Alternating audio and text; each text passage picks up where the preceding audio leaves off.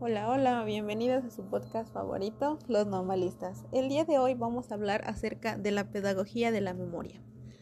La pedagogía de la memoria delimita un espacio de reflexión y de producción de experiencias asociadas a la transmisión de pasados violentos y conflictivos, en la cual se afirma en el reconocimiento de la alteridad y la diferencia, a la vez que toma partido por el rescate de las voces vencidas por la historia oficial en defensa de sus reivindicaciones represadas o silenciadas, admitiendo su razón de ser como una práctica democrática con implicaciones de carácter ético-político frente a la realidad.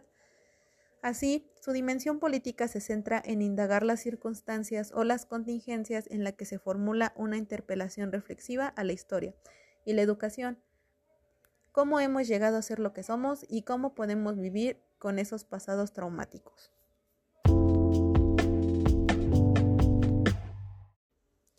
De tal manera, la pedagogía de la memoria aprende desde los ámbitos éticos y políticos la producción de subjetividades, la construcción y circulación de valoraciones y elaboración de políticas y prácticas de transmisión de pasados recientes traumáticos.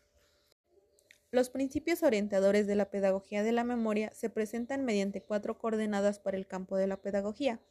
La primera, la recuperación de la temporalidad como clave de reconocimiento de sujetos históricamente situados. La segunda, el sentido y carácter histórico de la experiencia humana. La tercera, la experiencia vivida en procesos dictatoriales. Y cuarta, las dinámicas actuales de organización del poder han trastocado la vivencia temporal y los sentidos de la experiencia colectiva.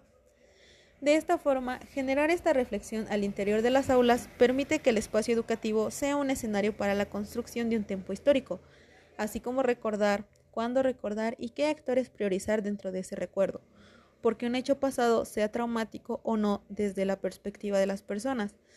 De esta forma, busca construir una memoria en el espacio educativo eh, que resulte cercana a los estudiantes ya sea que generen algún vínculo con esta o que esta memoria que construyen genere un vínculo con su realidad social, con el momento presente y asimismo con la construcción de un escenario futuro, reconociendo las implicaciones de una determinada acción social del sujeto y que ésta tiene un tiempo histórico. Bueno, hasta aquí con el podcast de hoy.